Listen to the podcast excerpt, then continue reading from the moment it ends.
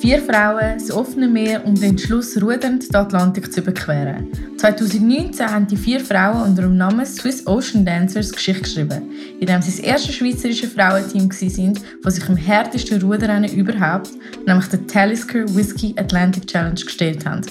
Der Clou, keine von ihnen war vor dem Rennen aktive Ruderin. Ja, richtig gehört. Heute redet Ort mit der Tatjana, eine der Ozeantänzerinnen. Sie erzählt uns, was unter anderem 24-7-Rudern im 2-Stunden-Takt mit einem macht und was für Erkenntnisse sich ihr auf hoher See erschlossen haben. Wegen Corona haben wir diese Folge über Skype aufgenommen. Darum entschuldigen wir uns für Hintergrundgeräusche an manchen Stellen. Ah ja, und noch all die da draußen, die alles immer überdenken und das, was sie eigentlich gerne würden machen, immer auf die Seite schieben. Ihr bekommt am Schluss von dem Gespräch den Prep Talk, wo ihr gar nicht gewusst habt, dass ihr ihn braucht.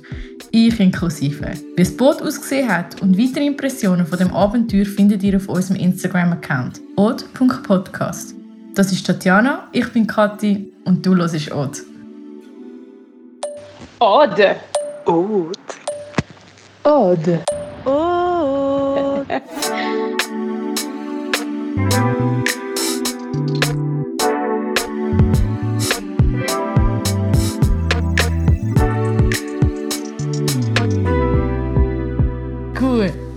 Du hörst mich, gell? Ja, ja, ich höre dich. Perfekt. Ich höre dich sehr gut. Okay, also bei Ode ist es so ein bisschen üblich, dass wir vor dem eigentlichen Gespräch drei zufällige Fragen stellen Mhm. und dann äh, einfach dich bitten, spontan darauf zu antworten. Gut, mache ich. Gut. Also ich habe dich als aktive Person kennengelernt, die gerne Sachen ausprobiert und hat es schon mal so ein bisschen etwas gegeben, wo du gefunden hast, okay, das ist jetzt überhaupt nicht für mich? Ähm, Speedflyen. Ja. Speedflyen, das, ist, ähm, das hat mein, mein Götti-Bub ähm, gemacht. Und er hat dann so gesagt, hey Gott, ich komme auch, das ist mega cool, mach das und so. Und ich komme vom Deltafliegen her und ähm, weiss einfach, dass du je näher du am Boden bist, desto näher bist, äh, bist, du- bist in der Todeszone auch, oder? Und das ist jetzt etwas gesehen, wo ich, wo ich irgendwie einfach gewusst habe, nein, das mache ich nicht. Obwohl es ähm, cool aussieht, du gehst mit dem Ski mega schnell den Hang ab, wenn ein Felsen kommt, dann hast du einen kleinen ähm, Gleitschirm, wo du drüber fliegst und so, nachher äh, saust ist weiter und so, aber irgendwie, das ist, habe ich wie gewusst, nein, das, das ist jetzt nicht, das mache Ja. ich nicht. Ja, also verständlich. Es ist eine crazy Sportart auf alle Fälle. Ja. Die zweite Frage ist noch tricky. Manchmal merkt man es gar nicht so an sich selber. Manchmal ist es der Partner oder die Familie, die einem darauf aufmerksam macht. Aber hast du so etwas wie einen Tick? ja, ich glaube, vielleicht am ehesten so das so. So an der Nase reiben. Ja. So irgendwie. Also jetzt zum Beispiel habe ich Heuschnuppenzeit und manchmal habe ich Jahre, wo ich es fester habe und Jahre, wo ich es weniger fester habe. Jetzt habe ich es gerade fester. Aber jetzt denke ich mir selber, Gott, was mache ich eigentlich immer an meiner Nase so, oder? Dann wieder so und so, vielleicht so etwas. So gewohnte Sachen halt, oder? Genau. Ja. Du bist Mami von vier Buben, also Buben ist falsch, von vier erwachsenen Männern, vier Ja. Söhne hast. Und gibt es so Eigenschaften an ihnen, wo du denkst, uh, das könnte jetzt von mir haben, so ein bisschen in dem schlagen sie mir nach? Ja, auf jeden Fall. Also vielleicht ähm, das, was wir jetzt gerade am, am nächsten, das haben alle vier Sachen von mir. Aber so das, was halt auch so das Thema war oder was mich dann auch hochgenommen haben oder so, ist ähm, vom einen Sohn, das ist, äh, er hat wirklich so einen Kopf und er geht nicht nachher. Also wenn er von etwas überzeugt ist, dann argumentiert er weiter und ähm, und auch wenn er sich wirklich in Seich reinreitet, also manchmal sind dann amigs, also es ist dann vor allem gesehen, dann bin ich auch hochgenommen worden, oder, von, von den Jungs, oder dann haben wir amigs darüber gelacht in der Familie, wenn, wenn er mit mir Lampen hatte oder wir zusammen etwas diskutiert haben. Und dann sind irgendwann sind die anderen drei gekommen und haben gesagt, hey Lars, jetzt halt einfach die Schnauze. Jetzt ist einfach der Moment, wo du einfach nichts mehr musst sagen und und er hat voll weitergemacht. Sag, Und ich weiss nicht, ich habe das einmal den, ähm, irgendwie bei einem Telefon mit meinem Vater, äh, wenn er so gesagt hat, ja, wie, wie, ähm, wie geht's und bla bla bla. Und dann habe ich so gesagt, ja, alles gut, aber heute hat mir irgendwie der Lars gerade sauer gemacht, irgend so etwas. Dann nachher habe ich das, das Anekdötchen erzählt und dann hat er so gelacht und hat gesagt, du, dir soll es nicht besser gehen, als mir es damals, damals gegangen ist. Oder so.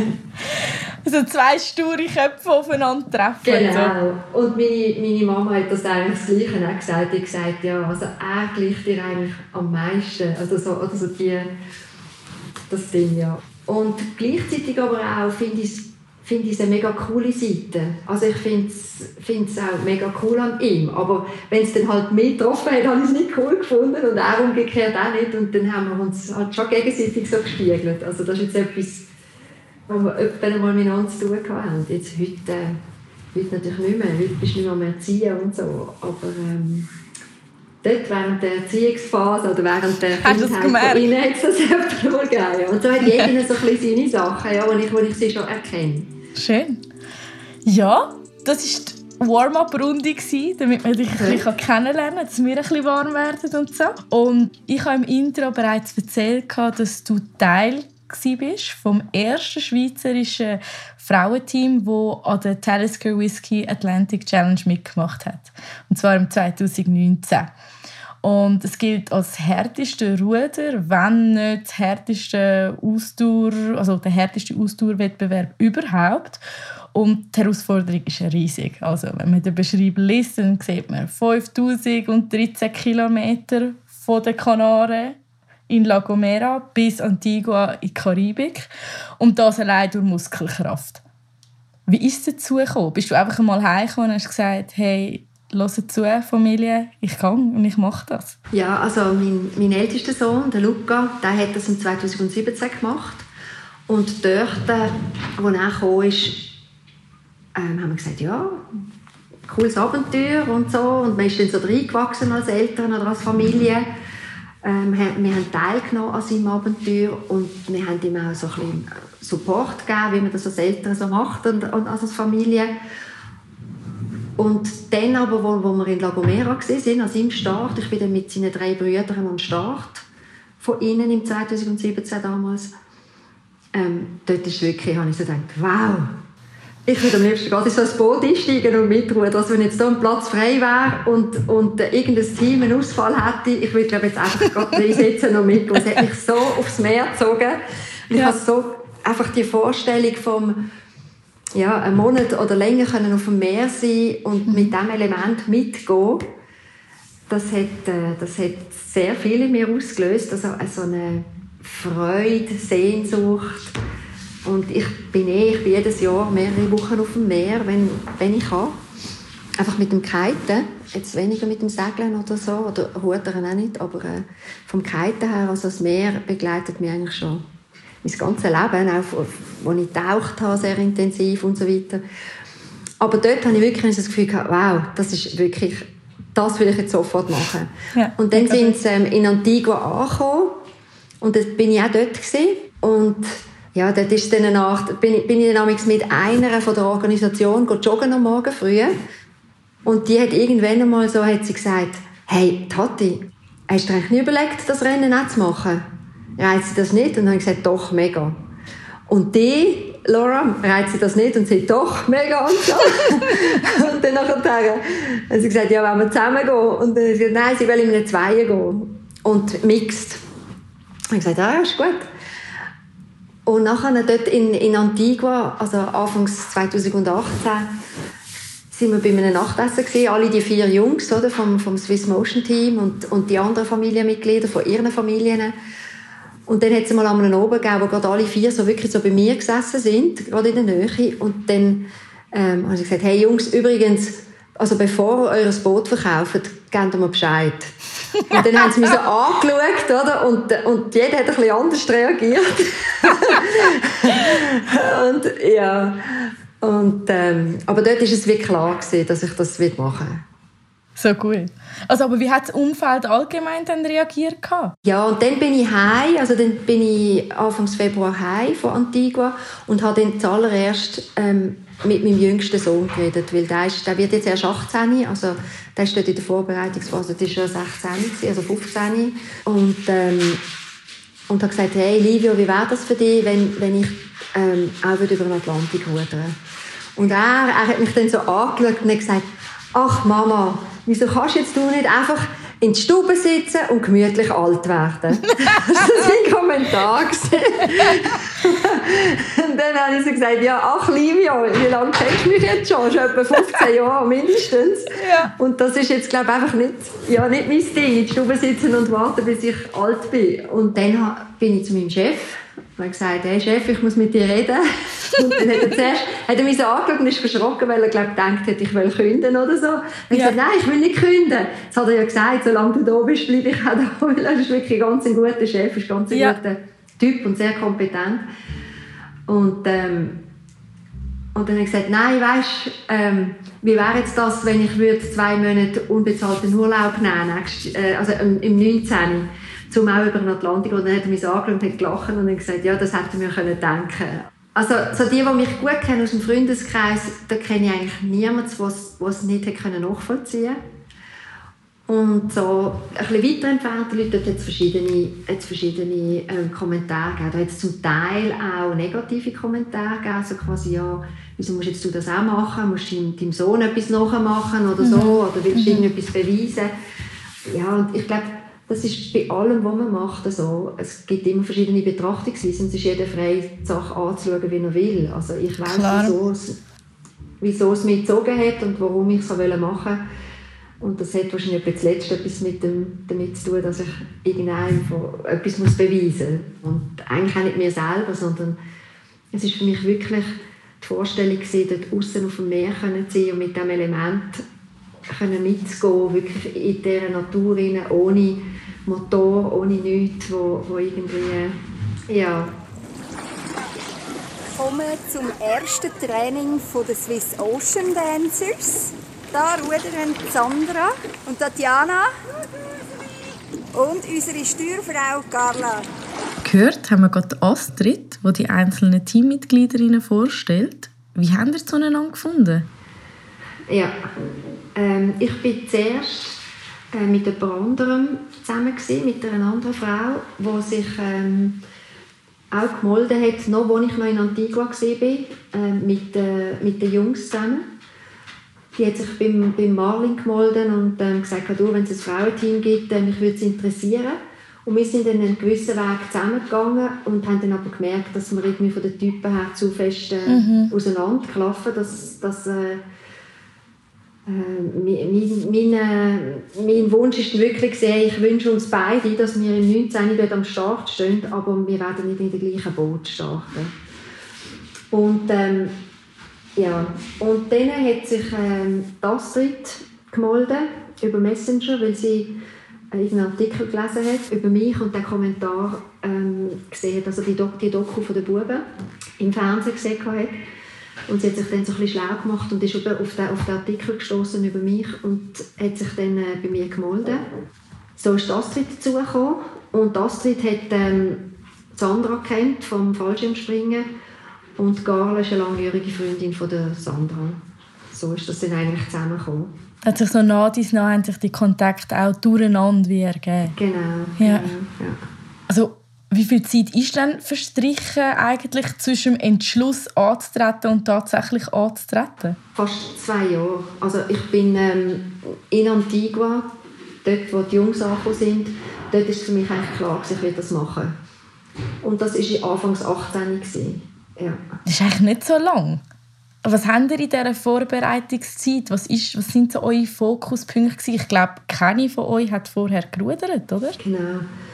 Also es hat, das eine war, so schnell wie möglich verrudern. Und das hat aber jeder eigentlich selbstständig gemacht in, seinem, in, seinem, in seiner Region, weil wir sind geografisch ja ganz verzettelt. Das ist von Thun, der Carla von Grenchen und ähm, Sandra vom Tessin und ich von Eglisau.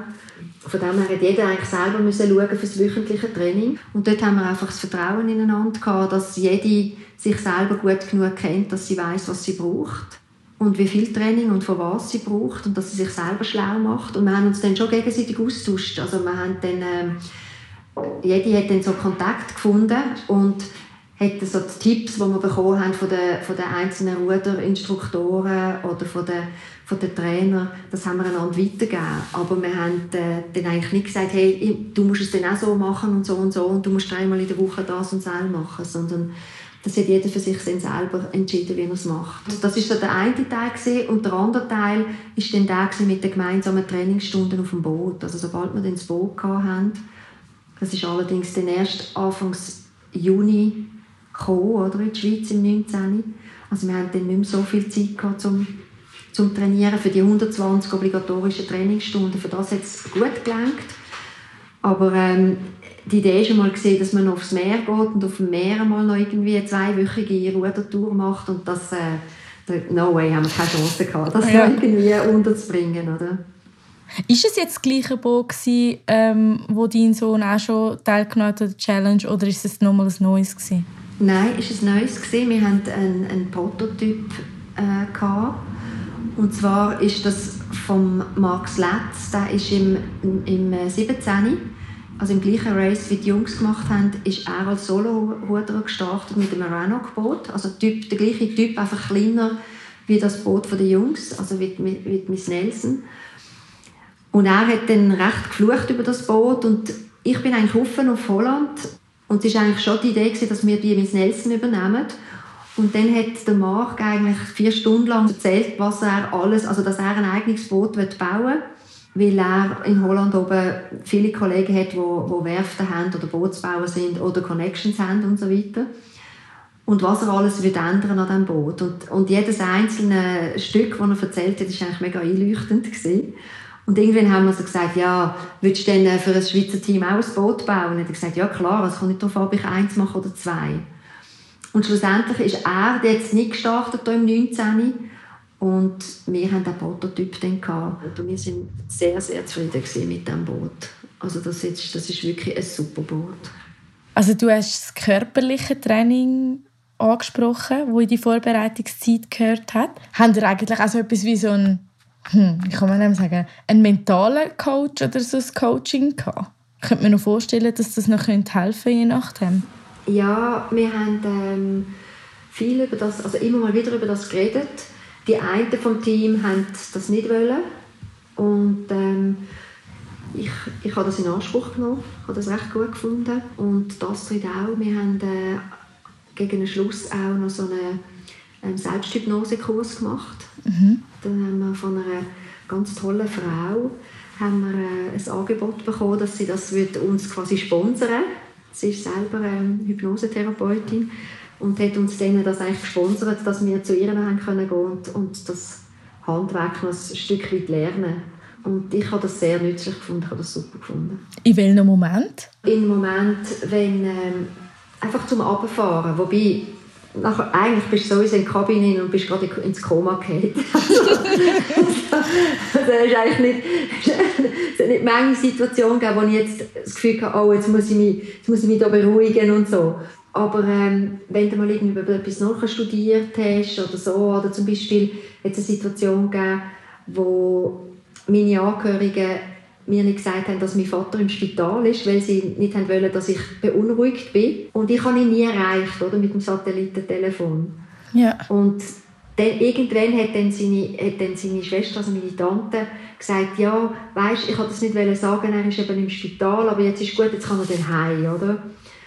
Und äh, das war zum Beispiel so eine Situation, die mich recht, wo mich recht mögen hat. Und zwar, ich habe nachher auch meinen Söhnen gesagt, oder? ich habe gesagt, hey, Jungs, das dürfen ihr nicht machen, weil sonst glaube ich euch ja, wie kann ich euch denn glauben, wenn ich anrufe und sage, ist alles okay daheim? Und die sagen, ja, ja, es ist alles gut, dabei ist gar nicht alles gut. Mhm, mhm. Denn ich muss mich darauf verlassen, dass das stimmt, oder? Das war zum Beispiel so eine Situation, die wo, wo, wo, mich, wo mich belastet hat, oder? Und das ist aber nachher für sie mega klar gewesen. Also es ist mhm. nachher kein Thema mehr gewesen. In dieser ganzen Vorbereitungszeit, wo viel rein hat müssen, haben Sie jemals das Gefühl gehabt, das Projekt, das Vorhaben steht auf der Kippe, auch wegen ein Second Thoughts von den Teammitgliedern, dass man dachte, ui, wenn wir das wirklich oder sonst irgendwelche Faktoren, wo das Gefühl haben, jetzt wird es brenzlig. So.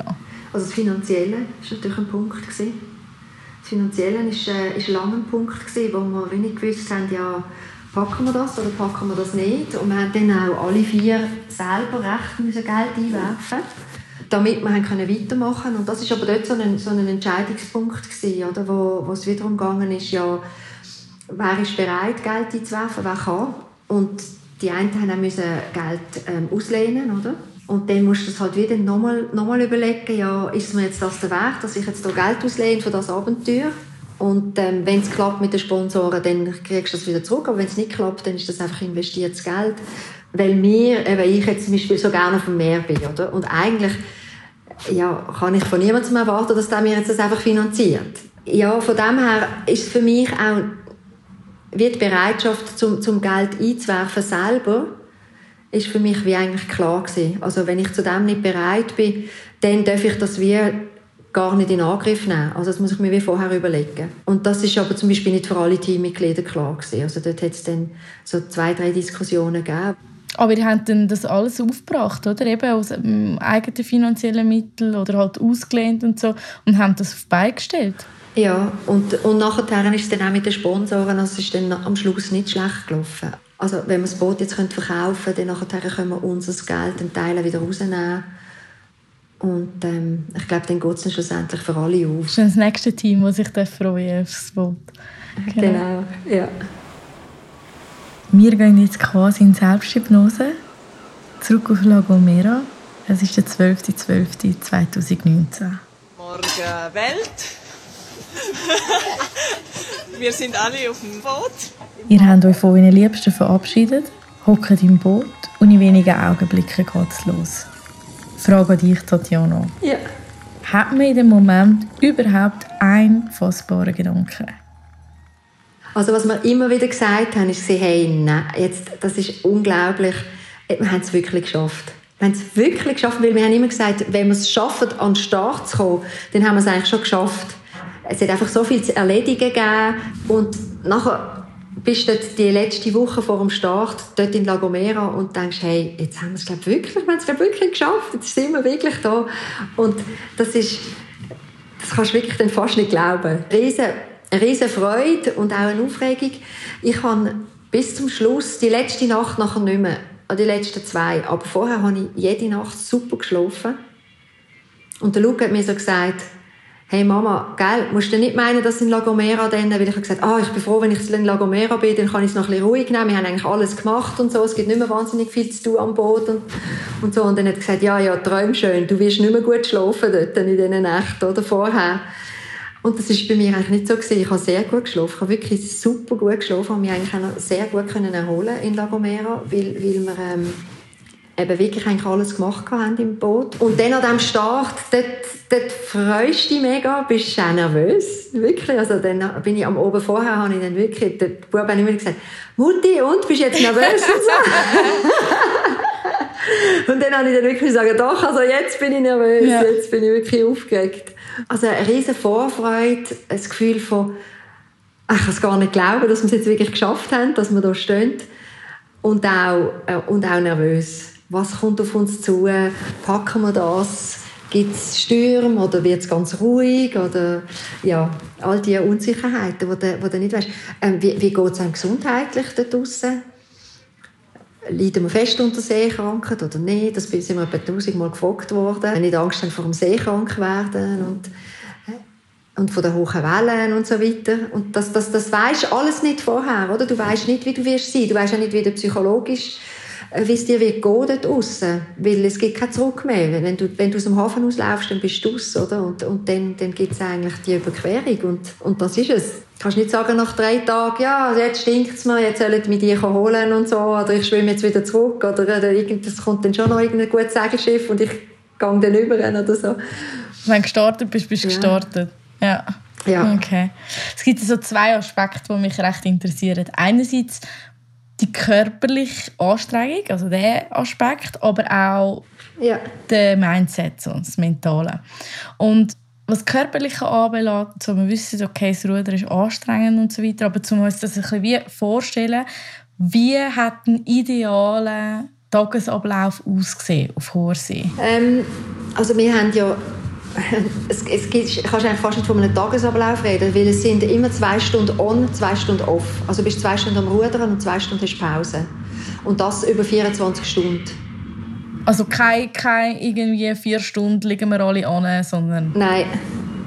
Und entsprechend ist es eigentlich nicht wirklich ein Tagesablauf, sondern es ist einfach der Rhythmus, es ist der Zwei-Stunden-Rhythmus, wo dich, oder das sagen wir der Vier-Stunden-Rhythmus, zwei Stunden ruderst und zwei Stunden hast du Pause und dann tust du wieder zwei Stunden rudern und dann tust du zwei Stunden nicht rudern und in den zwei Stunden, wo du nicht ruderst, gibt es auch Ämter, die du machen musst, oder? Also jeder hat dann seine, sein, sein Spezialgebiet gehabt und sich darum kümmert, hat die einen mehr, ähm, wie geht es den Kameras, die anderen der Watermaker, die dritten ähm, die technischen Sachen, die vierte Satellitentelefon und, und ähm, Gespräche mit, äh, mit unseren Bootsbauern oder ähm, Solarpanels putzen, Wasser kochen und so weiter, oder? Also das musst du auch in diesen zwei Stunden machen, wo du frei hast, sozusagen. Okay.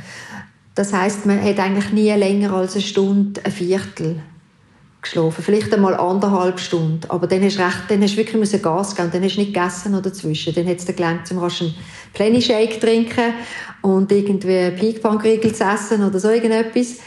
Und das ist dann aber gesehen und dann bist du gerade geschlafen oder bist gerade in die Kabine gehört. Aber sobald es zum Beispiel geregnet hat und die hast du zuerst abziehen und das nasse Zeug zuerst irgendjemand anlegen in der Kabine und bis du dann im, im, im Schlafsack gesehen bist und nachher wieder draussen dich wieder parat machen, weil nach zwei Stunden Punkt, oder? Punkt 00 musst du wieder dort draussen sein und dann übernimmst du wieder die Ruder. Gott, ja. Und das lenkt er, das lenkt er nicht. Also eine Stunde, eineinhalb Stunden haben wir nicht oft geschlafen. Eine Stunde, eine Stunde, Viertel so, aber, aber viel mehr lenkt er nicht. Ja. Weil es einfach nur Sachen zu tun gegeben hat, oder? Und Essen und Hygiene ja. und keine Ahnung, eben genau, jeder noch seine eigene genau. Aufgabe. Haben ihr so ein körperliche Leiden gehabt, die ihr bis zum Schluss haben müssen damit kämpfen Also ich hatte ganz am Anfang eine, schwere Blasenentzündung verwünscht. Oh Dort waren wir aber eher am Paraanker. Gewesen. Dort habe ich eigentlich, das ist eigentlich wiederum ein Glück im Unglück, gewesen, dass das so denkt war. Dort haben wir eh nichts machen und dort habe ich recht gelitten. Das war einfach 24 Stunden, wo ich richtig deftig Schmerzen mhm. hatte und ähm, das ist aber zum Glück nur wirklich eigentlich 24 Stunden gegangen. Und dann haben die Antibiotika verwirken, die ich dabei hatte. Und nachher war es eigentlich wieder gut. Gewesen. Und das ist, was wir alle hatten, sind Blotter an der Hand. Richtig fest, also du hast irgendwie etwa 20 richtig große Blotter an der Hand mhm. und, und die heilen dann so langsam ab und irgendwann gibt es den Hornhaut und das ist aber etwas, was sich gelohnt hat. Die, also ich habe zum Beispiel nach jeder Schicht meine Hände mit Süßwasser gewaschen und die nachher eingereimt mit so einer, ähm, mit so einer Kletterpaste, ähm, die ich vom Klettern her kenne. Die war super. Gewesen. Und, und nachher auch die Dehnungsübungen gemacht, die, die uns empfohlen worden sind für die Hände. Oder? Und damit bin ich eigentlich mega verschont geblieben von, von ähm, länger andauernden Schmerzen. Und zwei von unseren Mitgliedern, die haben, die haben, die haben mehr zu kämpfen gehabt. Also die einen mit, mit Rückenproblemen oder dann eben mit diesen Klammerhändchen. Das ist etwas ganz Typisches, was es gibt bei diesem, bei diesem Race, oder dass, dass die Hand nicht richtig machen Also dass ja. die Hände richtig fest von weh machen und das kann auch noch Monate nach dem Rennen so weitergehen. Da haben zwei damit zu kämpfen gehabt und, äh, und äh, die eine hat, äh, wirklich glaube auch Sehnenscheidenentzündung am Arm bekommen, also wirklich starke Schmerzen, also die haben fest müssen Schmerzmittel nehmen. Ja, da bin ich jetzt also mega glücklich, dass mein Körper da einfach so das so weggesteckt hat. Ja, die Vorbereitung, also mit dem kann man ganz viel machen und das ist ähm, von der Wettkampfleitung her hört man immer wieder, dass sie sagen, ähm, das körperliche Training ist das eine und ein ganz großer Teil ist aber das Mentale. Und von dem bin ich auch überzeugt, also auch jetzt im Nachhinein glaube ich, dass die mentale Einstellung, aber ich, ich würde jetzt mehr sagen, es ist, es ist die Einstellung. Also wenn ich dort rausgehe und denke, das wird so hart und ich sterbe sicher fast und, und, und das wird sicher scheiße und ganz viel schlimmes Zeug wird da draussen passieren, dann, dann denke ich, hat das schon einen Einfluss darauf, wie es da draussen geht. Definitiv. Und ich habe mich gefreut, dort rauszugehen. Für mich war es ein Privileg, dort rauszugehen und ich habe es mega genossen. Und klar war es hart gewesen. Es hat zwei Schichten zur Nacht gegeben, wo ich wirklich, wo ich es richtig nicht lustig gefunden habe, müssen aufzustehen. Und wo manchmal auch der Wecker geläutet und du bist gerade wieder eingeschlafen. Du denkst, oh, jetzt muss ich aufstehen. Und das ist das Letzte, was du denkst. Du hast einfach gerade weiter geschlafen und dann irgendwann hat es geklopft. Tati! Tati! und dann hast du gewusst, ah, hoppla, jetzt hätte ich mal... Äh, jetzt sollte ich definitiv rauf, raus. Und ähm, was, was mega geholfen hat, ist, dass du gewusst hast, die anderen zwei, die draußen sind, die haben jetzt schon zwei Stunden gerudert und die, die verdienen es definitiv, dass sie rechtzeitig auch wieder in die Koje kommen.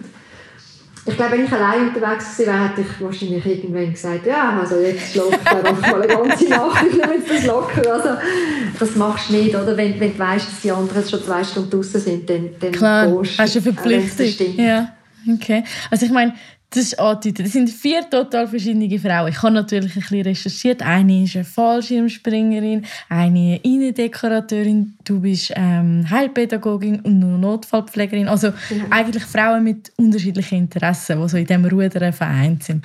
Ja. Und dann hast du irgendwie Plattern an den Fingern, bist ein bisschen müde und die Sonne brennt dir auf den Kopf und Salz überall. Und dann sagt eine etwas Falsches. Ich würde meinen, das sind die perfekten Bedingungen für Knatsch untereinander.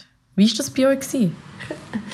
Ja, es ist, das haben wir weniger gehabt. Also, es hat schon zwischen ihnen mal gegeben, klar. Zwischen ihnen sagst du mal, ja, also jetzt äh, ist okay. Also, oder dann sagst du, hey, ja, ich weiß, aber ich muss jetzt einfach meine Zähne putzen. Ich weiß, das Boot ist jetzt gerade schräg, aber sorry, bei dir ist das Boot auch schräg, wenn du Zähne putzt. Es ist einfach so, ja. oder? Also, dann, dann sagst du vielleicht schon etwas mal ein bisschen ranzig. Aber ich glaube, diesen Teil haben wir recht gut gemacht. Also, wenn wir gemerkt haben, jemandem geht es wirklich nicht gut, dann, dann ist eigentlich, sind alle drei immer fürsorglich gewesen, die drei anderen. Und das ist, das ist recht wichtig gewesen. Und dann hat es also die täglichen kleinen Kritz, die hat es nicht so viel gegeben. Es hat mehr so vielleicht einmal so komische Stimmungen gegeben. Das hat jetzt, habe ich jetzt zum Beispiel unangenehmer gefunden. Also, dass man, dass man zum Beispiel, wir haben zum Beispiel zwei am Bord, die haben immer geschnurrt. Nonstop nonstop, wenn die sich begegnet sind, auf, auf, auf, auf Deck, haben die einfach stundenlang zusammen geschnurrt, oder?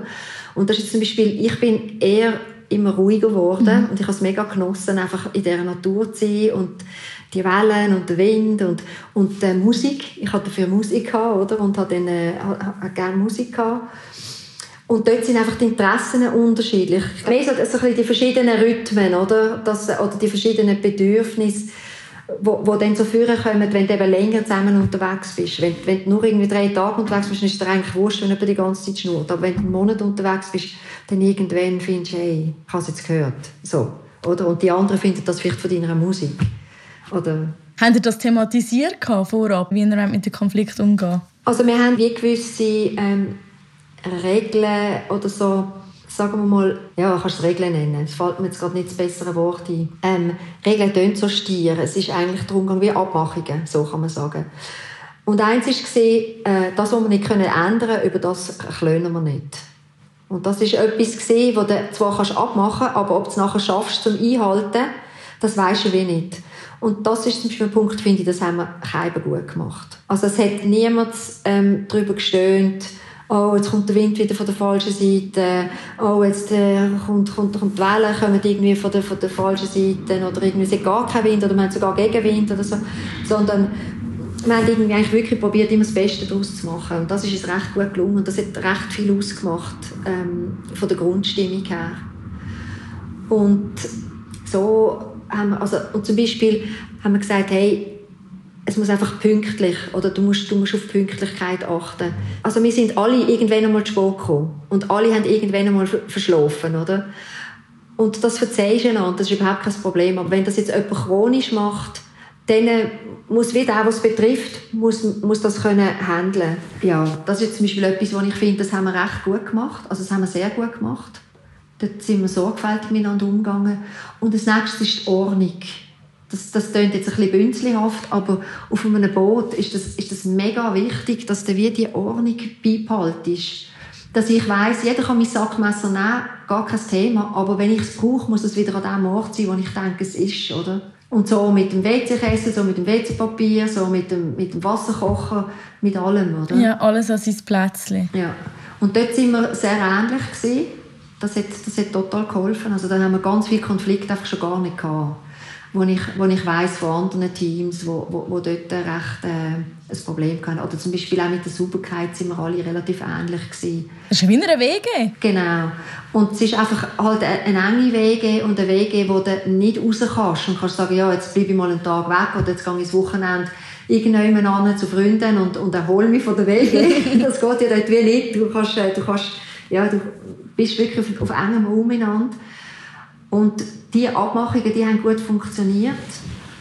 Und ich glaube, dank dem haben wir es auch. Wir haben vieles wirklich sehr gut gemacht. Also kritische Situationen im Boot haben wir gut gemeistert. Wie war es eigentlich mit Mutter Natur? Haben Sie mal eine Situation überlebt, wo, also überlebt, erlebt, kann ich sagen, sorry, wo, wo ihr ein bisschen Angst hatten, ja? wo es turbulenter war? Ja, das, das war spannend. Also, wir haben gemerkt, dass wir, also die einzelnen Teammitglieder zu verschiedenen Zeiten Angst hatten, wenn sie Angst hatten. Also ich habe zum Beispiel mit der, die ich am Anfang immer gerudert bin, ähm, die hatte mal eine Nacht gehabt, wo sie recht zickig unterwegs war. Und ich habe mir gedacht, was läuft mit der? Wieso tut sie jetzt so blöd? Also blöd, einfach, ja, so, so mühsam, sage ich jetzt mal in Anführungs- und Schlusszeichen. Und viel später habe ich einmal gesagt, hey, die letzte Nacht, die habe ich richtig unheimlich gefunden. Die habe ich richtig unheimlich gefunden. Es hat so starken Wind gehabt. Und wir haben ähm, die Ruder nur rausgestellt, wir sind gar nicht gerudert, wir haben sie einfach rausgestellt zum, zum Widerstand zu geben. Also, dass, es, dass der Wind auf, auf die Ruderblätter ähm, ja. drückt. Und so sind wir irgendwie mit vier Meilen oder noch mehr pro Stunde sind wir, sind wir durchs Zeug gerattert. Und ich habe das Gefühl gehabt, wir müssen brutal aufpassen, dass das Boot auch nicht nur ein bisschen quer kommt, weil wenn das Boot jetzt quer kommt, dann nachher, dann tun wir Capsize. Also das, das, mhm. das, das, ist dann irgendwie, oder dann ist es recht schwierig, das Boot überhaupt wieder, wieder in Position zu bringen. Also dort bin ich die ganze Nacht recht auf Nodeln gesehen und habe es relativ ungemütlich gefunden. Und dann habe ich das nächsten Tag gesagt, hey, die letzte Nacht, ich finde es recht, recht schön, dass jetzt wieder Tag ist und so, die letzte Nacht habe ich recht beunruhigend gefunden. Und dann hat sie gesagt, Sicher, die habe ich jetzt gar nicht so schlimm gefunden. Ich habe die andere dort eben, wo, und nachher habe ich gesagt, ah, okay. Jetzt macht Sinn. Jetzt macht das wie Sinn, oder? Also, es hat, es hat Situationen gegeben, also immer dann, wenn das Boot quer gekommen ist, quer zum Wind und zu den Wellen, dann ist es brenzlig geworden. Oder zum Beispiel einmal bin ich mit, mit dem einen Teammitglied am Rudern und dann ist ähm, ist eine Welle, sind zwei Wellen so aneinander getatscht, oder? Also das eine war die Dünung, die wo, von Nordwesten ist, und das andere sind die Wellen, die eher von Süden gekommen sind. Und dann sind die zusammengeklatscht, grosse Wellen, und sind voll über uns hineingebrochen. Und ich bin ähm, wirklich fast zum Boot ausgefallen. Also wir sind immer angemacht, ja. gewesen, aber einfach bin wirklich vom Sitz gefallen und der Sitz äh, äh, davon geflogen und das Zeug davon geflogen. Bei ihr ist äh, ihre, ihre Lautsprecher über Bord geflogen, oder? Sie ist auch. Und mir hat es zuerst gewünscht, weil ich hinten sitze. Und dann nachher ist sie über mich hineingebrochen und ich habe mich dann so zusammengeschaut und zurückgeschaut und gesagt, hey Carla, alles okay, oder? Und sie ist wirklich so dort gesessen und sie ist einfach das ganze Boot voller Wasser gesehen, Moment lang. Und sie ist so mit in diesem Wasser reingekommen. Und hat aber irgendwie, äh, hat mich so angeschaut und nachher so angefangen zu grinsen und dann haben wir gewusst, ah, ja, es ist für beide gut. Also so Situationen hat es nicht Menge gegeben, aber es hat schon, ähm, ich sage jetzt mal, drei, vier so, so Wellen gegeben, die richtig deftig über uns hineingebrochen sind. Aber die allermeisten sind eigentlich am Boot vorbei. Also wegen dem sage ich, wir haben wirklich ein extrem gutes Boot. Wow. Also unser, unser Boot hat oft so im letzten Moment noch irgendwie so das Viertel zur Welle gestreckt und dann haben wir einen riesen Schub bekommen. Oder die Welle ist an, an, an, ans Heck angeklatscht. Und wir haben, denke ich, auch vom Wetter her recht Glück gehabt. Also wir haben nicht so krasse Bedingungen gehabt, wie sie in 2017 hatten, definitiv nicht. Oder wir haben das, vielleicht dort, wo wir so stark Wind hatten, wo wir 25 bis 30 Knoten hatten, das ist vielleicht vergleichbar gewesen wie das, was, was im 17 äh, praktisch immer hatten, oder? Deswegen haben wir es viel gemütlicher gehabt. Also wir haben viele Zeiten wo es einfach mega schön war und der Wind hat gepfiffen und es ist in die richtige Richtung gegangen und, und wir haben schon richtig gerudert natürlich, also so, so, so richtig, wie wir es gelernt haben. also alle vier weit weg vom perfekten Rudern. Aber ähm, gut, so dass du vorwärts kommst, manchmal schneller, manchmal weniger schnell, aber easy eigentlich. Also easy jetzt, wo du nicht musst Angst haben und denken, hey, nein, jetzt, jetzt also eben capsizen wir jetzt den gerade und muss alles versorgen, weil jetzt wird es mega gefährlich mhm, und so. Das haben wir, haben wir eigentlich wirklich ganz selten gehabt. Also, also so richtig in Sturm geraten sind wir gar nie? Nein. Okay. Ja, zum Glück. das ist ja gut. ja. ja. Also wenn ihr jetzt, äh, wie sagt man, in Seenot geraten wären, was, was macht man dann? Ja. Für das haben wir Funk. Also wir mussten dann auch so Kurs machen. Wir sind alle vier Wochen in England und haben obligatorische Kurse gemacht. Einer davon war der Funkkurs. Und ähm, man tut so wie das Segelschiff macht oder jedes Schiff, das in See noch kommt, gibt eine Mayday raus. Und ähm, laut dem Schifffahrtsgesetz muss das Boot, das am nächsten ist, ähm, muss, ich dann, äh, muss dir dann assistieren, oder, so gut es möglich ist wieder draussen kommt kein Helikopter mehr und kommt kein, weiß nicht was, oder? von der, von der Challenge-Organisation. Ähm, ja. Also die haben gar nicht irgendwie, also haben die keine äh, Rettungseinheit gehabt? Also es gibt zwei Yachten, wo von der, von der ähm, Organisation her, wo mitsegeln, also mitsegeln, die eine ist eher ein bisschen in der Mitte und die andere ist eher hinten, also im Idealfall. Ja. Die sagen natürlich dann auch einfach weiter.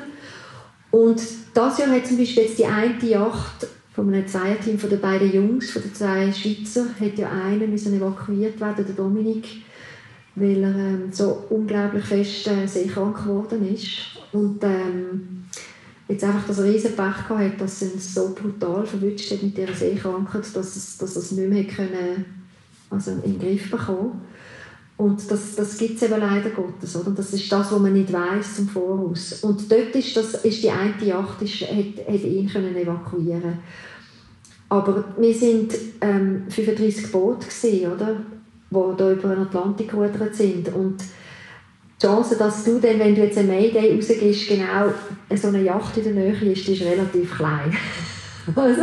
Hey, gerade wollte ich fragen. Ich meine, die Chancen sind ja recht klein, oder? Ja, und die können auch nicht zurück segeln nachher, mhm. je nach, je nach äh, Wetterbedingungen, oder? Also, ja, die Rettung, die Rettung kommt von, in den meisten, in den allermeisten Fällen, wo es Rettungen gegeben hat, ähm, ist man von anderen Schiffen gerettet worden. Gibt es einen besonders schönen oder lustige Moment auf der Überquerung, wo du möchtest mit unseren Hörerinnen und Hörern teilen Ja, es gibt, es gibt ganz viel von beidem. Also, wir haben über weite Strecken haben wir sehr lustig auf dem Boot, immer wieder, weil es halt so Situationskomiker gibt, ganz viel.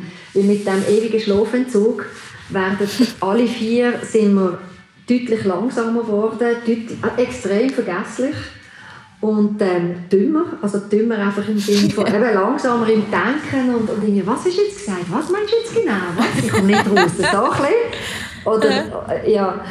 Und, und da gibt es ganz viele äh, lustige Situationen. Ähm, Jetzt muss ich gerade überlegen. Und ja, ich fange mal mit den Schönen an, vielleicht können wir die lustigen, also wo, wo, wo erzählenswert sind. Sie sind so lapidar, aber sie sind halt lustig. Gesehen, eben aus der Situationskomik raus, weil, weil irgendwie, also x-mal ist passiert, dass du sagst, ja, du das nächste Mal, wenn du aus der, aus der Kabine rauskommst, bringst, zum Beispiel, bringst du noch WC-Papier mit. Ja, ja, easy, mache ich.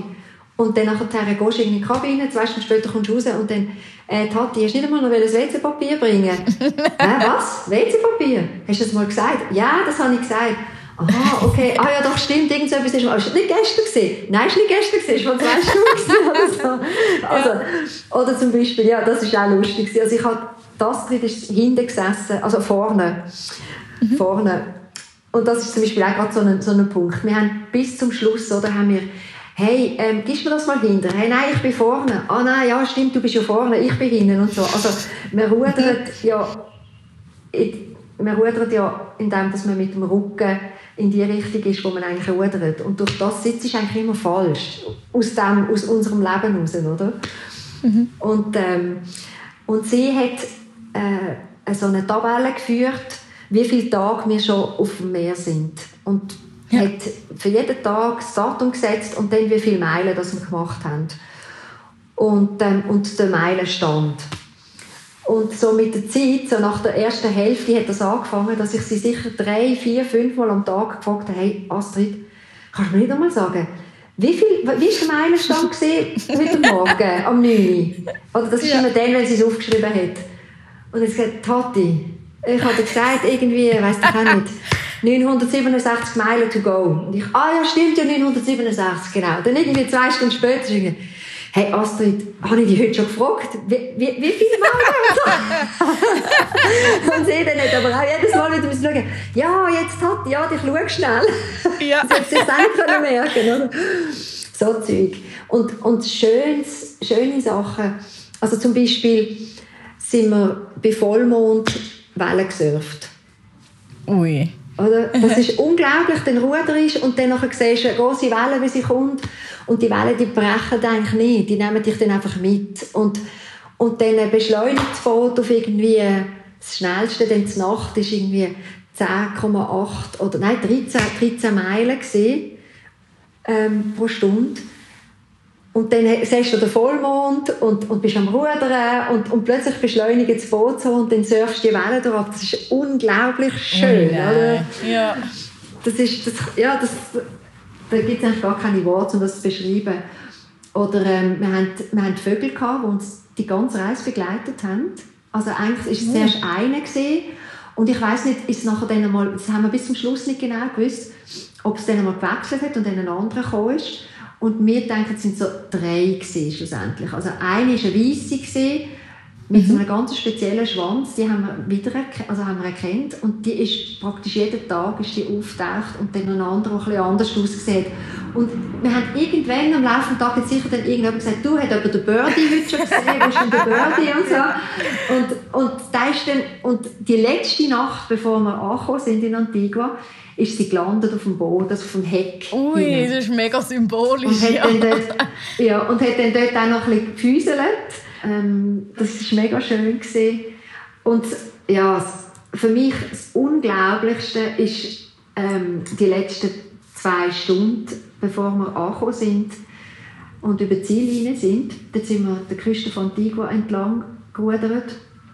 Und dann hat uns eine ganze Kolonie Delfin begleitet. Und zwar die ganze Küste entlang. Und die sind einfach mit uns geblieben und sind immer wieder gekommen und haben um unser Boot herumgespielt. Und, und äh, große Sprünge haben sie nicht gemacht, aber sie sind immer wieder aus dem Wasser rausgekommen und, und haben so miteinander Fangis gemacht. Und, also sie haben ein Käferfest gehabt um unser Boot um und unter dem Boot durch, vorne, hinten durch und so. Und nachher ist die Coast Guard gekommen mit dem Boot um uns ähm, sicher reingleiten oder dieser Küste entlang gleiten, weil wir, weil, äh, weil wir so ein bisschen schwierige Bedingungen hatten vom Wind her. Und ähm, dann sind die gekommen und haben gesagt, was ist denn das? Das ist ja voll ein Delfin und so. Und ich habe zuerst so gemeint, ja, das ist wahrscheinlich einfach so, die leben hier, die Delfin. Und sie haben gesagt, das haben wir noch nie gesehen da und so, das ist ja unglaublich. Oh. Und ja, das ist, das ist wirklich so schön gewesen, dass, dass sie uns, ähm, ja, der, der Finish mit diesen mit diesen Tieren, das, das ist wirklich, ja, vielleicht jetzt etwas vom absolut Schönsten, was ich je erlebt habe.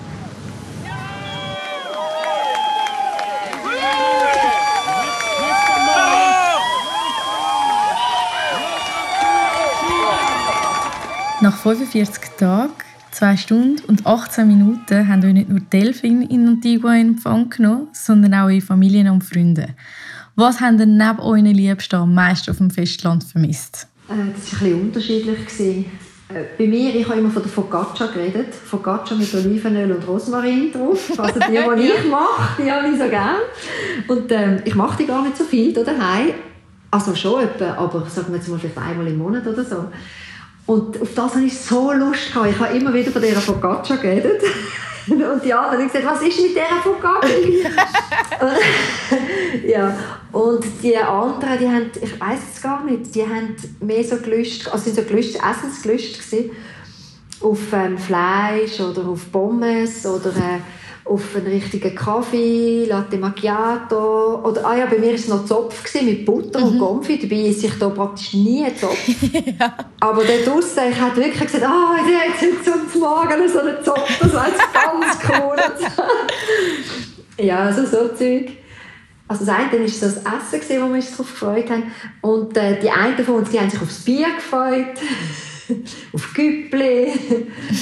und ja, und, und am, ich glaube, also jetzt am meisten haben wir uns auf unsere, auf unsere also ich jetzt auf, auf meine Söhne natürlich und auf meinen Mann. Ja, klar. Und dann ist noch von meiner Familie ist, äh, noch ähm, eben die Schwester von meinem Götti-Bub mit ihrem Mann und ihren beiden kleinen Kindern gekommen, weil, weil äh, der, der Bub, ihr kleiner Bub, der hat äh, frei bekommen. Der hat wirklich gefragt in der Schule, ob er dürfte frei haben, damit er auf Antigua kann, um meinen, äh, meinen Zieleinlauf zu sehen. Und das hat geklappt.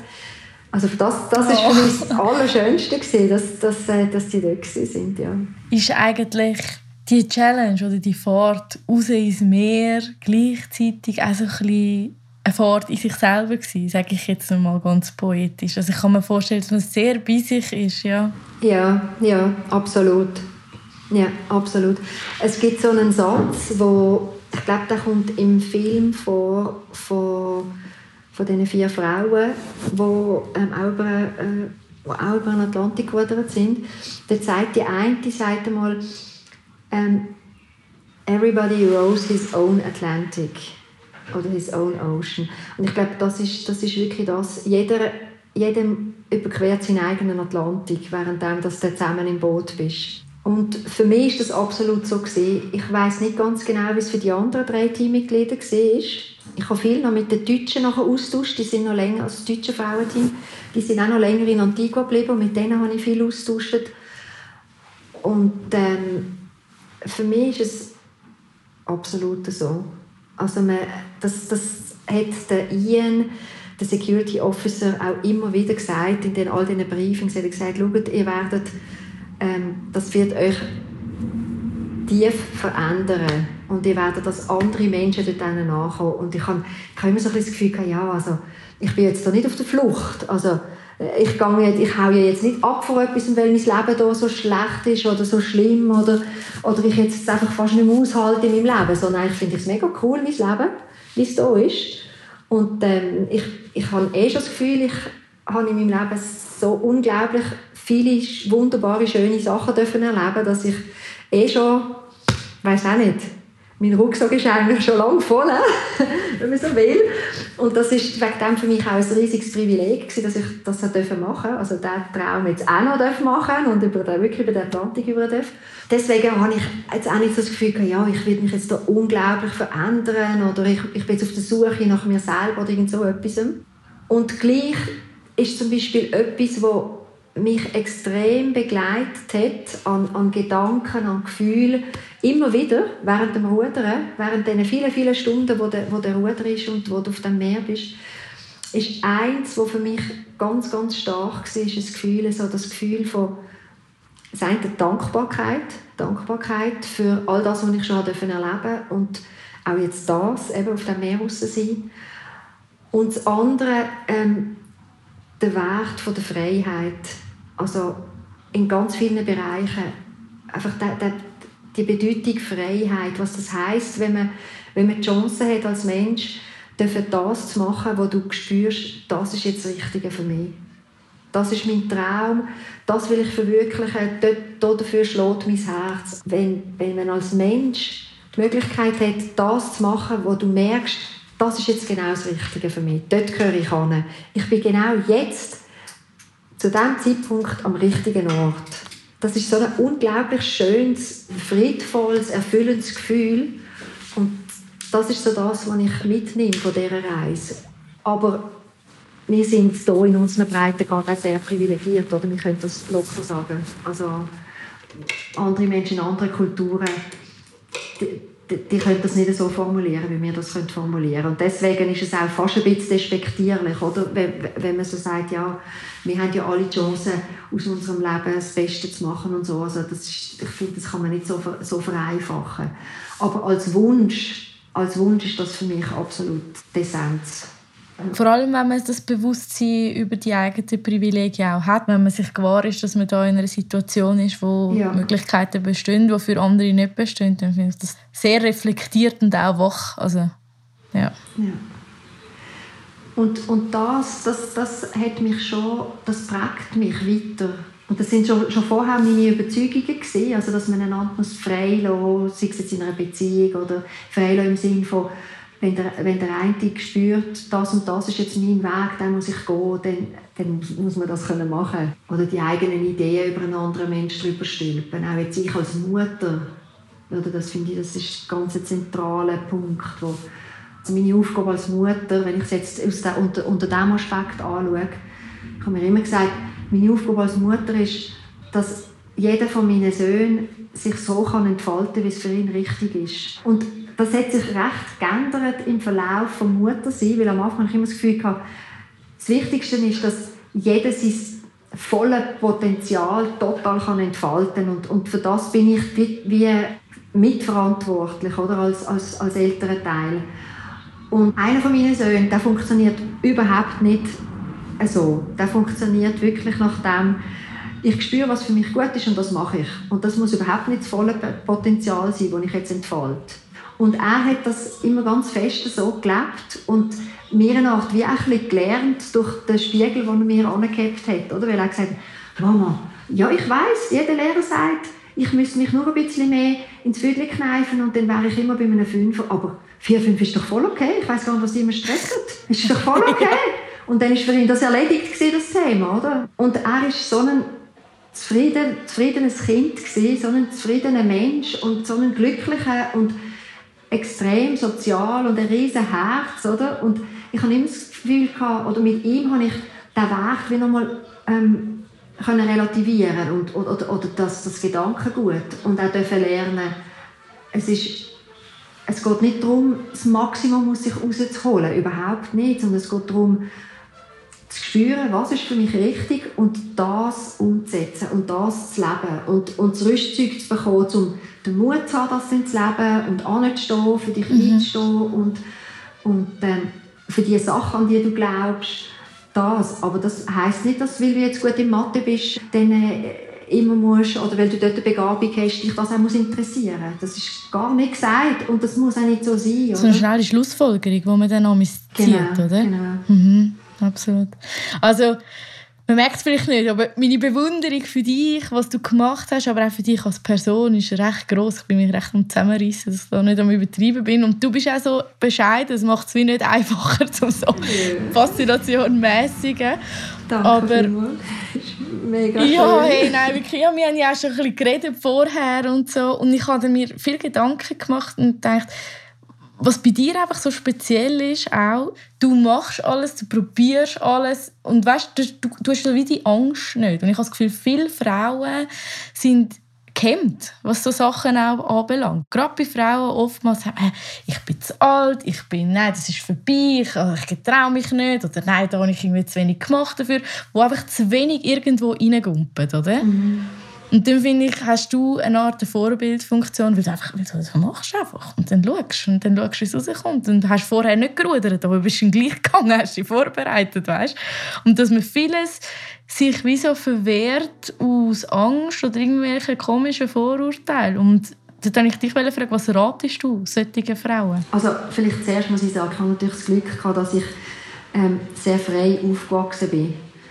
Und und durch das dürfen von schon jung an selber äh, lernen und spüren, was ist jetzt für mich richtig und was ist für mich nicht richtig. Das ist auch nicht immer ganz einfach gewesen, aber es ist ein riesen, riesen Gewinn gewesen. und für mich, für, für mein Wesen ähm, wunderbar, oder? Ich glaube, das Wichtigste ist, dass man sich nicht aneinander misst, oder? Und dass man nicht, dass man nicht in das hineinkommt, oh, der macht so viel oder der macht das so gut oder und ich will das auch oder so, sondern, sondern selber für sich schaut, was macht mich glücklich, wo, wo fühle ich mich gut.